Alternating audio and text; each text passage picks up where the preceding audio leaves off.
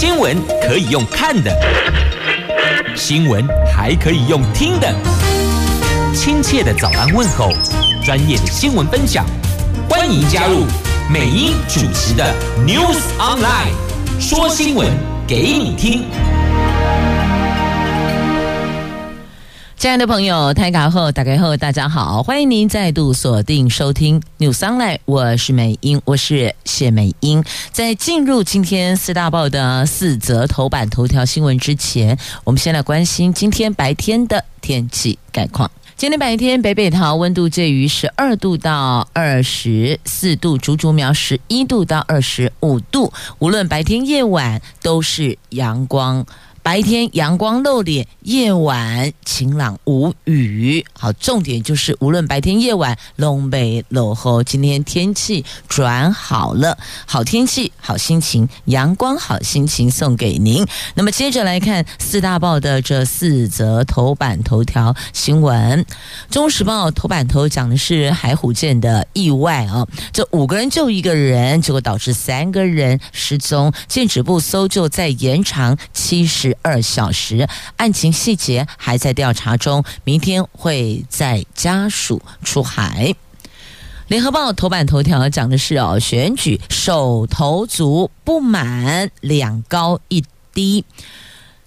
高房价、高物价、低薪资，这个就是两高一低，这算是首度揭露手头族的心声。自由时报头版头条：前新党立委郑龙水的弟弟涉入中国介入选举案，是被起诉的第一例。经济日报头版头条：散户集结，证券划拨暴增，这代表什么意思呢？代表大家对证券投资的意愿明显增加了，也就是赶上明年降息潮，蚂蚁雄兵大举回笼，散户信心恢复啦。来，接着《经济日报》头版头条，我们来看啊，这股市的状况。看来散户的信心恢复了，这散户吹响集结号，齐聚台股最前线呐、昨天央行公布了十一月份的金融情况，散户对台湾股市投资的信心指标划拨存款余额增加到三兆两千八百九十八亿，中指连三跌，而且是这三个月来的新高，单月暴增一千三百九十二亿，创下近一年半来的最大。那这个就代表散户信心恢复，蚂蚁雄兵为了赶上明年的降息潮，所以大举回笼了。那不止如此。哦，股市日平均成交值也增加到两千七百一十四亿，是三个月来的新高，月增两百二十九亿。股市融资余额攀升到三千两百一十五亿，是这一年半来的新高，单月增加一百三十九亿。那十一月平均股价指数增加至一万六千九百七十八点，是这四个月来的新高，单月上涨了五百五十六点，所以。看清楚了哦，这散户集结啊，这代表大家对。证券投资的意愿明显增加了。那十一月自然人股市成交占比从十月的五十五趴小幅上升到五十六趴。那因为之前哦，央行升息循环，投资人更有意愿把资金放在定存，这个也是股市去年不断下跌的原因之一。对于联准会升息或降息的预期，会形成全球金融循环。好，这是有关。这个股市信心水准好，那再来股市当中，请问哪一类股目前是比较受青睐？接下来要迎来春宴的，来咖喱贡面板面板业的春宴将到了。大陆知名研调机构洛图科技最新报告指出，面板价最后一跌要出现了。明年一月份，面板厂面板厂将酝酿涨。价预期报价从二月开始反弹，这个意味着友达、群创等面板厂将迎来新一波景气向上循环，逐步摆脱亏损的阴霾呀。好，这个是。拼下个月涨价的面板。那么另外呢，连带我们的面板双虎，也就是友达跟群创，明年迈入向上循环，摆脱亏损呐。那面板业明年有望迎来新一波景气向上循环，业界认为主要是跟大厂。大幅减产，有效舒缓供过于求的压力，还有巴黎奥运、美洲杯、欧洲杯足球赛等三大运动赛事带动电视的需求，加上 AI 终端应用推陈出新，有这三大助力，所以带动了市场的复苏。好，那么再来，同样在今天《经济日报》头版版面的新闻哦，根据《纽约时报》报的报道，军事冲突还有多国举行选举，让二零二四的全球经济地缘风险升温了。这随着军事冲突持续，还有大概有五十个国家将举行选举，二零二四全球经济遭遇日益升高的地缘政治风险。啊，那么未来还会有更多动荡，这是《纽约时报》的报道哦。这包括了台湾、印度、印尼、墨西哥、南非、美国，还有欧洲议会二十七个成员国在内。明年大概有五十个国家将举行选举，大概有二十多亿人会前往投票所，而这些国家合计大概占全球经济产值的六十趴，所以因此推升了。明年二零二四年的全球经济地缘风险、军事冲突还有选举，确实哦，这两个的确是会比较动荡一些些的。好，以上就是在今天《经济日报》头版版面的。所有新闻为您整理。接着我们来看《中国时报》头版头条：海虎舰意外事件。在二十一号，海军海虎舰发生了六个人落海的意外，三个人到现在行踪不明。而参与救援的海军弟兄透露，最初是一个人落海，其他五个人是下水要救他，结果也遇险。一艘搜救船赶你的时候，救起先落海的那位官兵，回头想救另外一个人，已经。失去踪影，生死一瞬间呐！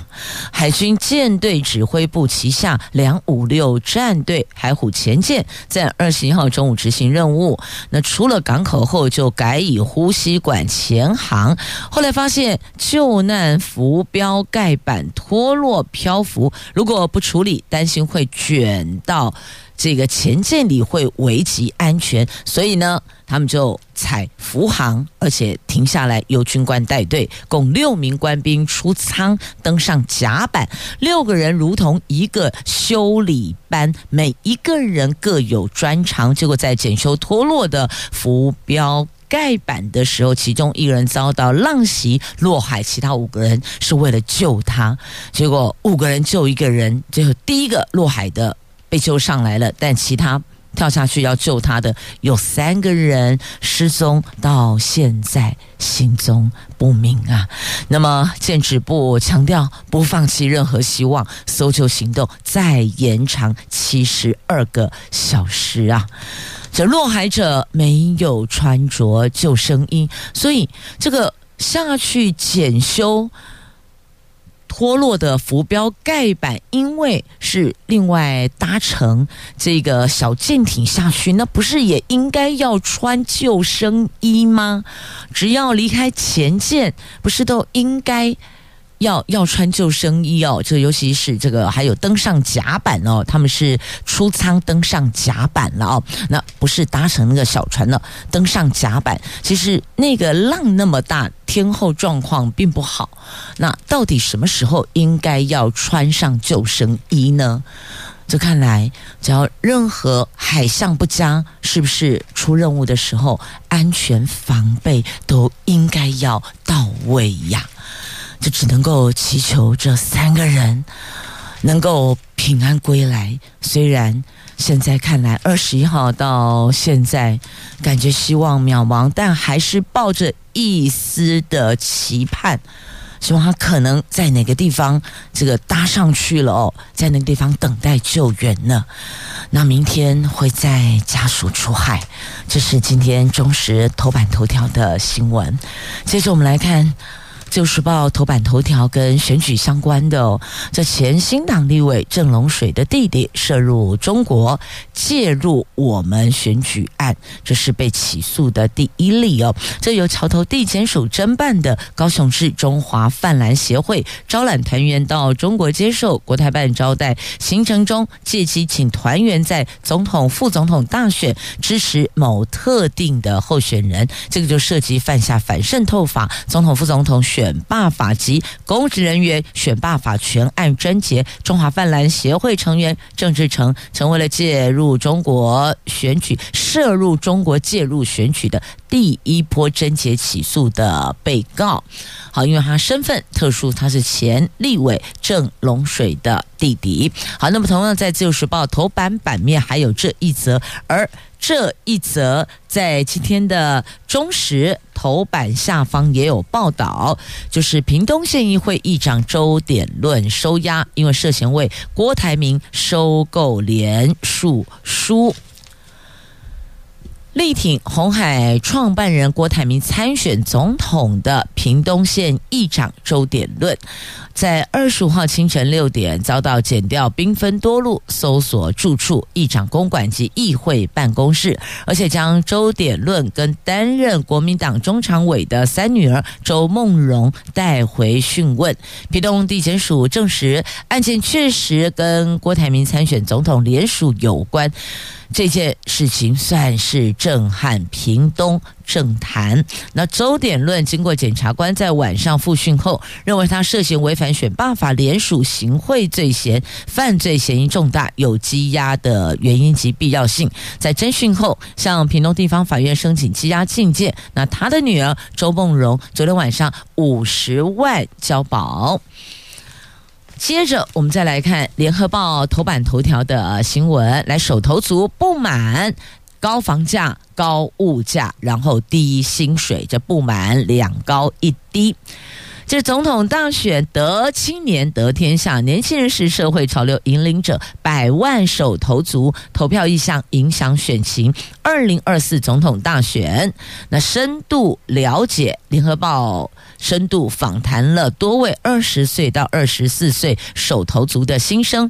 那年轻人最不满意高房价、低收入的相对剥夺感，对于明年是否会因此返乡投票，受访者。手头族哦，都说有六成说一定会投票，但是也反映出他们的心声哦，超不满低薪水、高物价、高房价，所以呢，这个是有相对。剥夺感的。那学者也指出，手头族比较没有传统政党倾向。那研究生说，像现在这个两高一低，恐怕这辈子要靠自己双手买房子，这难度还挺高的哦。好，那么重点是呢，这手头族说一定会去投票。是的，即便。候选人都没有一组您觉得值得相挺的，但您还是要去投票。你可以盖在空白处，至少表达了您的心声、您的意向。那如果这三组候选人有您认为可以带给我们更好明天生活的，那么也就。支持他，所以呢，这无论您的想法为何，都鼓励您出门投票。好，那年轻人其实看起来哦，对政治是更无感，那在意的是房价跟薪水呀。来，接着我们来看一下啊，昨天是十二月二十五号，这多位县市首长就职周年，这任期的就职。一周年，百里侯一周年，我们来看，从台北往南看啊，这蒋万安台北市长啊，他在大巨蛋秀政绩，他说台北将打造安全运动未来之都，而且要邀泰勒斯到大巨蛋开唱呢。他说这也是他个人一个小小的心愿。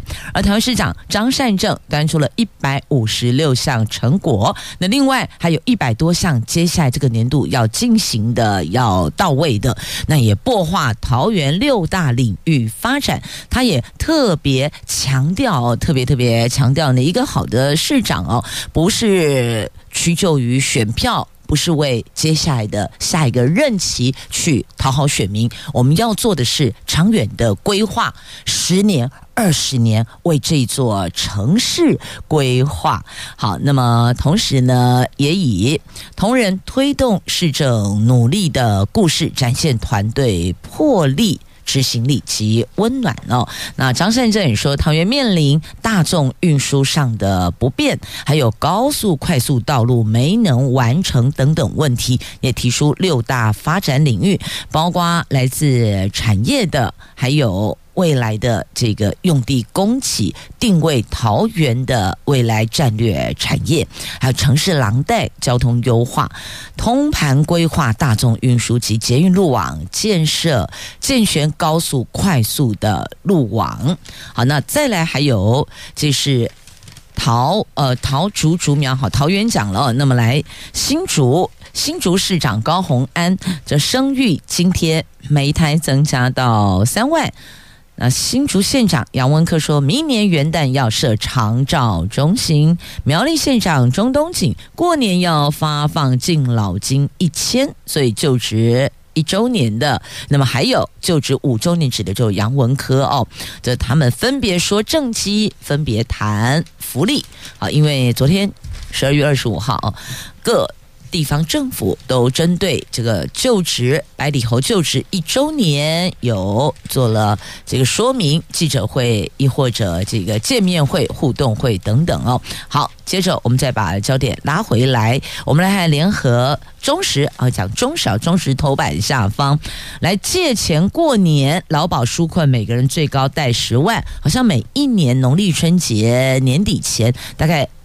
都会有这个劳动部所释出的纾困过年一人最高十万，那申办日期是一月五号到一月十九号，那前六个月付利息免还。本这年关将近，国内企业实施无薪假人数逼近万人。今年劳保纾困贷款拨款超过九万件，是这五年来的新高。那劳动部二十五号公告，明年劳保纾困贷款总预算两百亿元，在二零二四年一月五号开办申请，到一月十九号截止，每个人最高可以贷十万元，利率是百分之二点零四，将在农历春节前。拨款入账，舒缓老公朋友年关压力。所以呢，有需求的朋友们可以了解一下哦。这个是劳保纾困贷款，可以上官网去了解一下。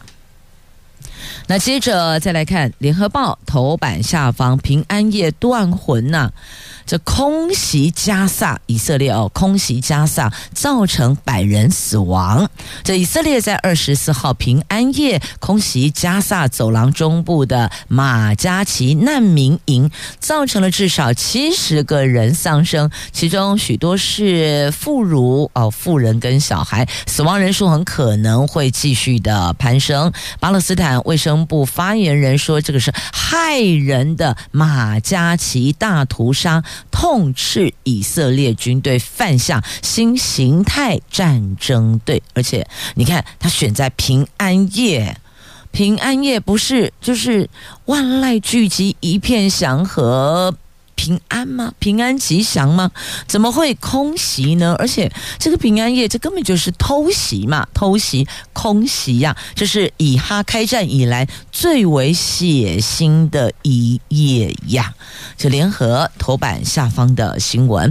好，那么接着《自由时报》头版下方这焦点拉回国内哦，这社会新闻，这一名妇人。不甘心被假检警耍得团团转，所以他就使了一招瓮中捉鳖，活逮车手。这台中一名张姓妇人上个星期五接到诈骗电话，在对方连串假检警话术操作下，他信以为真，还备妥六十万元保证金准备交付。后来他冷静思考后，觉得越想越怪。那该不会是遇上诈骗集团了吧？但是又不甘心被骗的耍的团团转，还惊慌失措，所以他立刻报案，跟警方配合，引诱对方到家里面交六十万现款，然后当场逮捕前来取款的车手。所以哦，这跟警方合作来了个瓮中捉鳖呢。因此，还是要预警所有朋友们要留意哦，要小心。尤其年关将近，虽然诈骗向来没有什么。叫淡季旺季的分别，他想骗就骗。但是过年前确确实实是这个诈骗高峰，吁请所有的朋友们提高警觉呀。好，我们来关心哦，在国道事故的热点，您知道是哪里吗？国道一号林口到三重啊，是国道大车事故的热点。这是根据国道公路警察局所统计的，他们统计今年大型车造成的死伤交通事故，十一月为止总共六百一十九件，死亡车祸肇事率是小型车的四点二八倍。昨天警方公布了高速公路全线八大伤亡事故热点，其中国道一号北上林口到三重路段。一百八十七件，堪称是最多的哦。那统计的大型车包含大货车、联接车、大客车，今年一月到十一月发生重大事故，造成二十三人死亡，八百三十五个人受伤，死亡人数比去年同期增加了十个人，受伤人数增加了一百六十八个人，其中 A1 事故。件数占所有车种的百分之三十三点三，所以等于就是三分之一了。另外，参考各车车种流量跟事故比率，大型车 A one 肇事率比小型车高出四点二八倍呢。所以你看这个部分。提醒大家要小心，那怎么个小心呢？很多会酿祸的，譬如说你开车行驶途中，你弯腰低头捡东西，亦或者呢看手机，还有超载，这些都是。直接或间接造成事故的原因，因此预请所有的用路人、所有的驾驶朋友要当心哦。不是说你不能捡东西呀，而是你好歹等下了匝道，下来平面道路停等红灯，如果非得要。把这个掉落的物品捡起来的话，你也得要挑时候啊！你不能在高速公路高速行驶过程当中还弯腰去捡拾物品，那个真的就是太危险了。所以在这里也特别提醒大家，这些肇事原因分析，您要谨记在心啊！好，那么接着再来，我们看一下这个国图要盖典藏中心，有学者。非常乐意捐书，把自己的藏书给捐出来，让其他有需要，亦或者也喜欢阅读的朋友们也可以。饱览群书啊！这坐落在台南市新营区，有一千五百万册存书空间的国家图书馆南部分馆暨联合典藏中心，预计后年落成。那近年各界学者捐书速度明显的加快了许多，不仅中研院院士捐上万册书，连欧美汉学家也隔海捐出珍贵的藏书给国图。那等于是大大丰富未来研究馆藏啊，门开几倍，安内丢五啊！而且哦，这些教授所收藏的这书籍都非常具有它的价值哦，有的是学术价值，有的是其他这个方方面面的价值。总之呢，这学者教授不会随便买书的哦，这些书。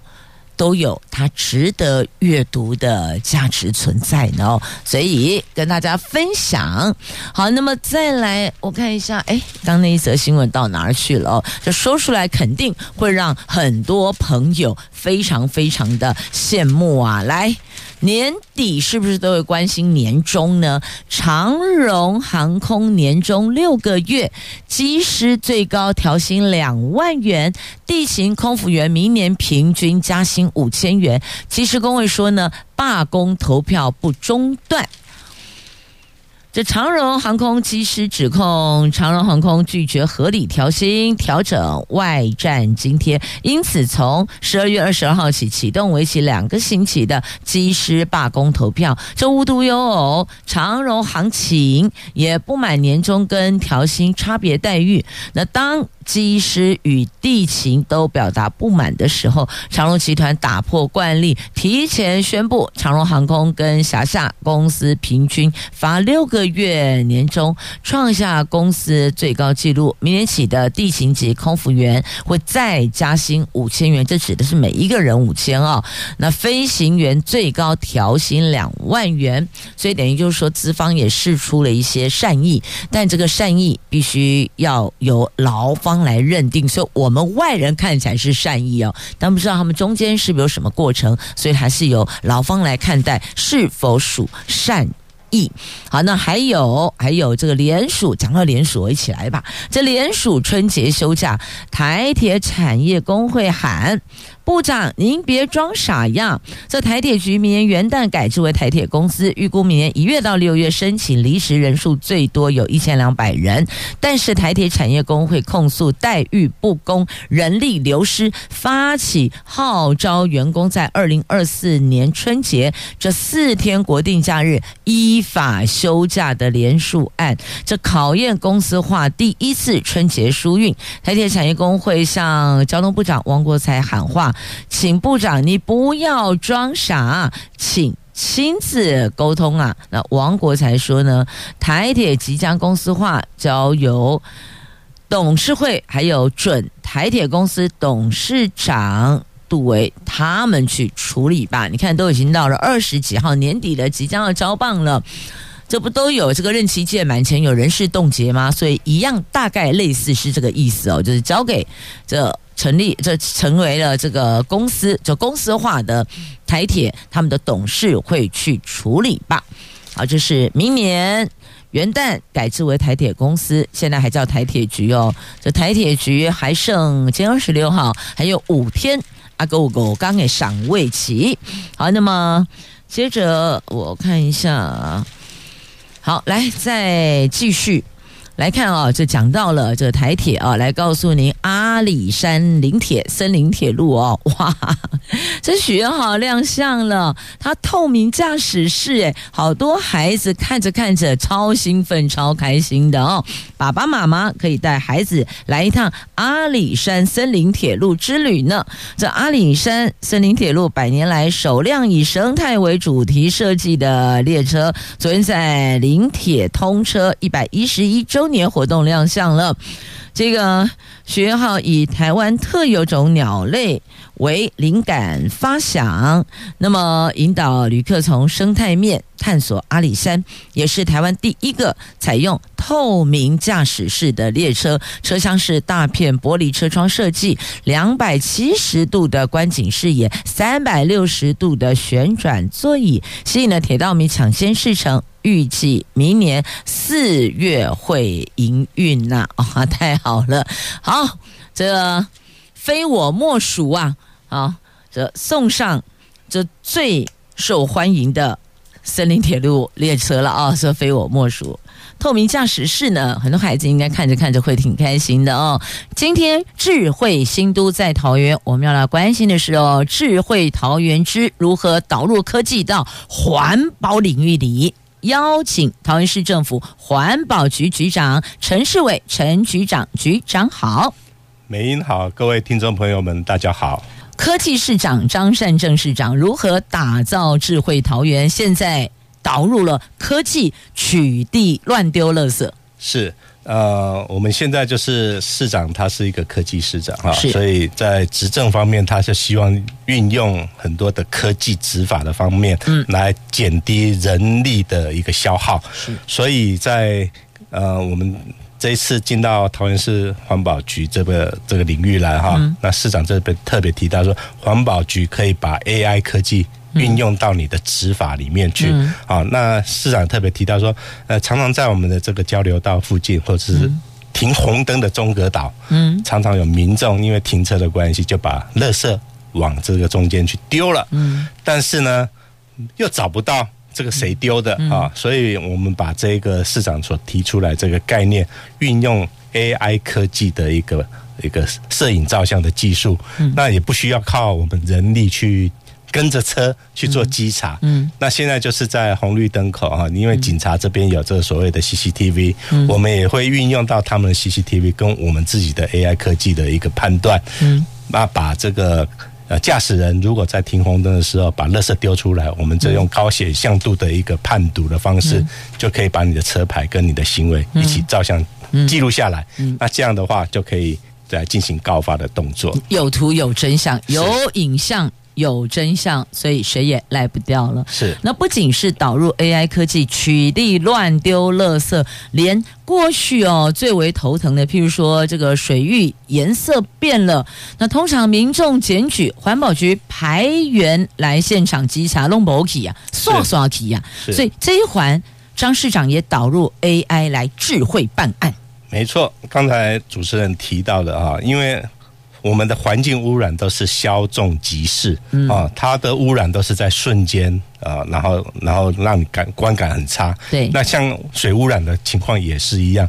那工厂不管是排放废水，或者是工地排放的是污泥水，嗯，它排出去之后，可能在十分钟之内，它就因为是呃水流的关系，就流到下游，嗯、甚至有扩散效应，就稀释掉了。嗯，啊，可是，在当下第一时间。呃，进入到河川，因为水色很明显的不同。嗯，那民众因为现在都我们在两岸地区都有这个呃自行车道或是步道，那民众都喜欢在这个步道里面这个呃悠游哈，或者是散步。嗯，所以通常看到这个水色。一马上变化，他们就观感很不好，就会打电话到环保局来说，啊哪个地方有这个污染，那请你们环保局来稽查。可是同仁到现场的时候，可能二十分钟之后了，哦，因为车程的关系，那二十分钟之后，这个污染就稍纵即逝啊，没办法去判断是由哪里呃流出来的啊，所以现在就引入到 AI 科技这个概念，在常常被澄清的几个这个河段的汇流口。我们就架设 CCTV 的这个这个摄影机，嗯，那这个摄影机我们把这个 AI 技术，AI 就是还是要靠很多的智慧传输很多资料，就让它学习嘛，哈，嗯，那我们的学习就是让它判断。颜色不一样的情况，嗯、那你就会把讯息主动通知到环保局，嗯、那我们就会派遣最近的人员到现场去做一个查核哈。嗯、那所以这个在时间上的呃缩减，就让我们可以马上就抓到这个污染的行为人或者是污染的厂家是谁哈、嗯，无所遁形。是是是，这跟过去有耗费人力赶往现场，可是都已经散去退去，其实也查无实证。那但是居民就说，确实每天什么时候，又或者不定期什么时间点会排放废水污染河川。那透过 AI 导入，的确这个部分有着实的成效。那再来还有我们这个厨余全回收政策，也让民众可以更简便的去处理我们每天吃完饭后的这一些呃剩菜残羹。是的啊，那。以以前我们把厨余都分为生厨余跟熟厨余哈，那记得前一阵子啊，我们有一个非洲猪瘟的案子哈，那所以当时的呃环保署现在的环境部就要求说，为了减少这个非洲猪瘟，我们呃清洁队所收的厨余哈，就不要再进入这个养猪场。嗯，那不进入养猪场的话怎么办？我们我们以前把厨余还分为生厨余跟熟厨余。嗯，那生厨余就是我们呃切切菜或者是水果皮这些的，就是没有经过煮过的，这叫生厨余。嗯，那经过我们烹煮过后，那吃剩下的这个呃剩菜剩饭，这叫熟厨余哈。那以前都会把它分开来。来收集，嗯，那生厨余就会变成说，我们一般就生厨余就会把它丢到垃圾桶里面去啊，给清洁队当垃圾收去啊，那会造成我们焚化炉的这个垃圾量暴增，嗯，那我们现在桃园在推的叫做。厨余全回收，就不再分生厨余跟熟厨余。嗯、也这边跟我们的听众朋友们做呼吁，就是说以后你厨余就要生熟都放在一起。嗯、那啊、呃，我们厨余回收车来的时候，你就放到厨余回收车里面去。那是所有的厨余都丢进去的意思吗？啊，也不是哈。那我们要讲的就是说，我们有分为可回收的厨余跟不可回收的厨余。那简单的讲，不可回收的就是呃，像像这个呃蚌壳啦。嗯啊，拉卡啦哈，啊，还有这个榴莲壳，或者是凤梨的牙冠，或者是你吃玉米剩下的玉米芯哈，甘蔗皮，甚至我们吃这个猪排、牛排啊，这个大骨都因为比较坚硬的东西，它不利于做这个分解，那这个就是不可回收的哈。那我们现在就是生熟厨余做一起回收，就是说我们把这个生熟厨余收集之后，我们会送到厨余回收厂去做处理。那现在做的处理都是会做成堆肥。嗯，好，那因为它要经过发酵，那刚才讲的比较硬的东西，它没办法经过发酵，啊，所以它就没办法去分解，那没没办法去做成这个所谓的厨余堆肥啊，所以这边我们鼓励大家，就是说可以回收的你就丢到厨余回收桶，不可回收的就不要。丢到厨余回收桶，它点个都卖胆的丢。所以这个跟过去我们习惯是把生熟做分类，起码不是啊。现在是不管生的熟的，我们要看的是硬度。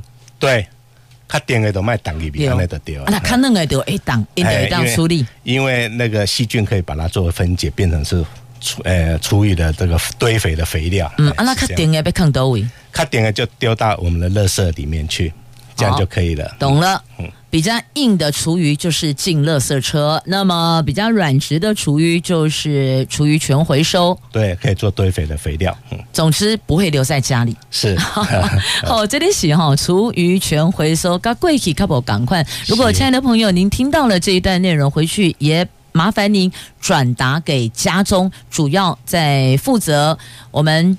清理厨房、善后剩菜剩饭的这个婆婆妈妈哦，叔叔伯伯们，让大家了解一下。在节目上，对我们关心了垃圾跟厨余，接下来要关心的是环境的安宁，也就是我们已经上路执行的净桃专案，而且据说还有净桃专案二点零版呢。我们就逐一从净桃专案进入，再带到二点零版。好，那我们净桃专案，其实在我们今年的六月开始哈。就是这个噪音的部分，常常被民众陈情哈，那个陈情的量非常的大，尤其是在半夜的时候，是会造成我们呃这个家中有老人家或者有新生儿的这个家庭啊，非常的困扰啊。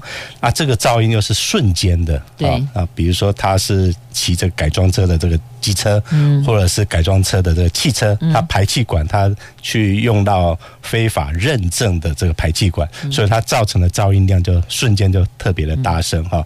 那因为这个部分其实不只是桃园有这个问题，全省各地哈，因为可能是夏天的关系哈，很多飙车族会出来，那年轻人又比较喜欢这个比较创新的哈呃一些做法，所以去改装的这个改装车啊，其实说实在，我们不是说。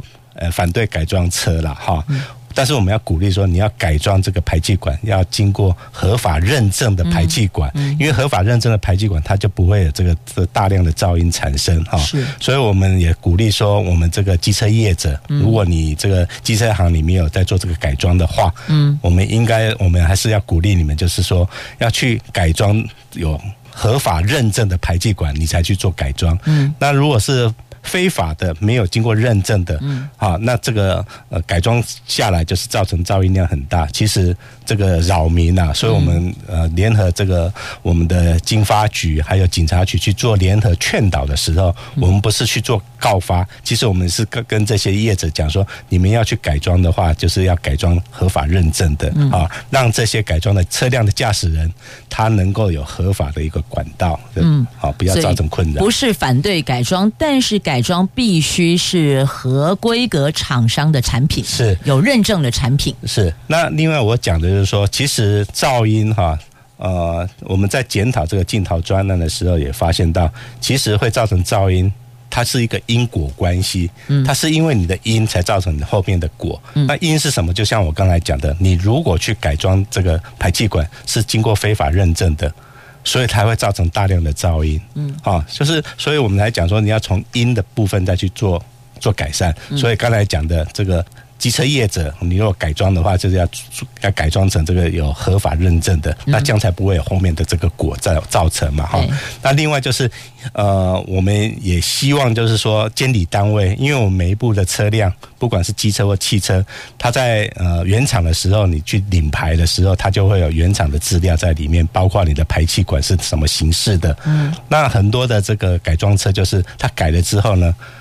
那监理单位也不小，他说经过改正了哈，嗯，所以我们希望就是说，监理单位这个交通单位的监理监理处哈，如果有民众他去改装车辆的话，其实呃合法的改装车经过这个认证标志哈，应该也去监理单位去做一个变更。嗯、那变更你变更你合法的，你当然就不会有问题。对。可是你如果是非法的，你就不敢去做这个呃车辆登记的变更，所以会造成很多的困扰。嗯、那现在就是苏副市长在六月呃行政院院会的时候提议说，交通部应该把这个呃车辆的异动，尤其是排气管的部分，应该要纳入到规范里面去。那只要你做这个变更的话，那有这个呃比如说机车业者或者是我们使使用人，就到监理单位去做一个异动。那以后在验车的时候，我就看你到底有没有这个。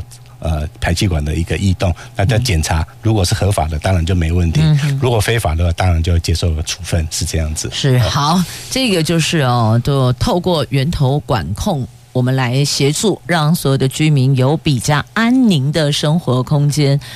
诚如局长所提哦，这夜半时分划过天际那个高分贝的声音啊，我就挂金呐，阿喜公长辈。唱起来料就被困了。是，那那刚才主持人也有提到哈，我们以前的这个处分呢哈，其实我们不是以处分为最主要目的，那以前的处分都是一个标准罚。就是我们会联合警方，然后去拦截。嗯，那拦截你的机车呢，就是说你疑似可能有改装车哈，那我们就移到旁边的检测站去测你的音量，超过音量才会做一个处分。这是传统印象这个叫做标准罚。嗯，可是我们在今年的九月二十二号已经有公告一个新的法规哈，就是我们的公告法。那这个公告法就是说，我们在呃使用中的机动车辆，在桃园市各。各类的噪音管制区内，其实桃园整个区都是噪音管制区哈，嗯、全日不得有使用未经主管机关噪音审验合格的排气管，导致妨碍他人生活安宁这个行为。啊，也就是说，你这个你的机动车辆里面的排气管是没有经过合法认证的。嗯，那你在这个桃园这个呃我们的噪音管制区，也就是全桃园市都是噪音管制区哈。你只要有这个行为导致人家呃这个妨碍环境安宁这个行为，嗯，那我受到这个影响的市民，嗯，只要你经过我我我的我的居家附近，是。影响到我，我就可以马上把你拍照，嗯，那拍照我就可以跟环保单位来检举，嗯，那我们经过这个照片。那看到你的排气管如果是没有经过合法认证的，嗯，我们会跟呃行行政院呃环境部这边有一个网站可以去查询啊，嗯，如果判断是这个排气管是没有认证的，直接用行为法一罚。哦，就会罚到三千块钱以上的。但这有一个盲点呐、啊，如果是呼啸而过，根本来不及拍照啊。是，但是我们以前，我们现在也有那个叫做呃呃固定式或移动式的呃声音照相，那种声音照相。因为它那个就是你瞬间经过的时候，它马上就会照相。嗯啊，这个仪器当然会比较准。刚刚才主持人提到的是说，民众可能就是来不及照，对，那这样就没办法做取缔。但是我们现在在全市。呃，只要呃，成型的热点，我们都装有这个所谓的移动式或是固定式的这个声音照相器材。嗯，嗯，好啊，这个部分其实有贺主的效果。我们设在哪个地方，那通常那个地方在。这个一两个礼拜时间，大概都不会有噪音车的在那边做标速的动作，是因为他们换路段去。但是因为陈情的地方非常的多，所以我们会用机动性的调整，不断的调整机动调整。那刚刚您提到民众拍照检举，那就必须要知道这辆车子的分贝确实很扰邻。那么当它停放下来的时候，排气管要清楚的拍到，车牌也要拍到，对不对？对对。好，所以这都要入境的重点，要掌握重点，再由环保局后续再去查查这是不是不合格的。那不合格的马上就可以做处分，三千块很重的罚款。好，希望透过这么多的环节哦，还安静于社区，还安宁于居民。嗯。那另外，刚才主持人有提到哈，二点零的部分，当然就是很多的呃噪音的地方啊，就是在空旷地区或者或者直线路路段哈。那我们现在跟警察局或者交通局，只要在那个十字路口，哦，本来夜间就会闪黄灯或闪红灯，我们就要去设置，它不要是闪黄灯是闪红灯。那你骑到那边变成红灯的时候，你自然要减速。嗯，那就不会一直是加速，然后经过那个路段啊，这是一种方式。另外，在这些路段，我们要那个速限的限制，嗯，不然你没有速限限制，它就会一直飙速。比如说速限五十公里，嗯，你就没办法加油门，就不会有这扰民的情情形发生啊。这个是我们在研拟的部分。好，正在研拟哦。那如果可行就试办啊，如果试办成效良好，就是全市就开始全面的开办。是好，总之。镜桃专案，后来我们还有都发局的近邻专案，重点就是要让所有的桃园市民生活品质能够提升，居家安宁有帮助。好，今天谢谢环保局局长陈世伟陈局长，局长谢谢您，谢谢美英，谢谢各位听众朋友。也欢迎朋友们针对扰邻的部分呢，这个镜桃专案的区块有提供一些资讯给环保局，环保局后续会去做一些确认跟开发，让所有的朋友们生活越来越好。感谢收听今天节目，我是美英，我是谢美英，我们下次空中再会了，拜拜。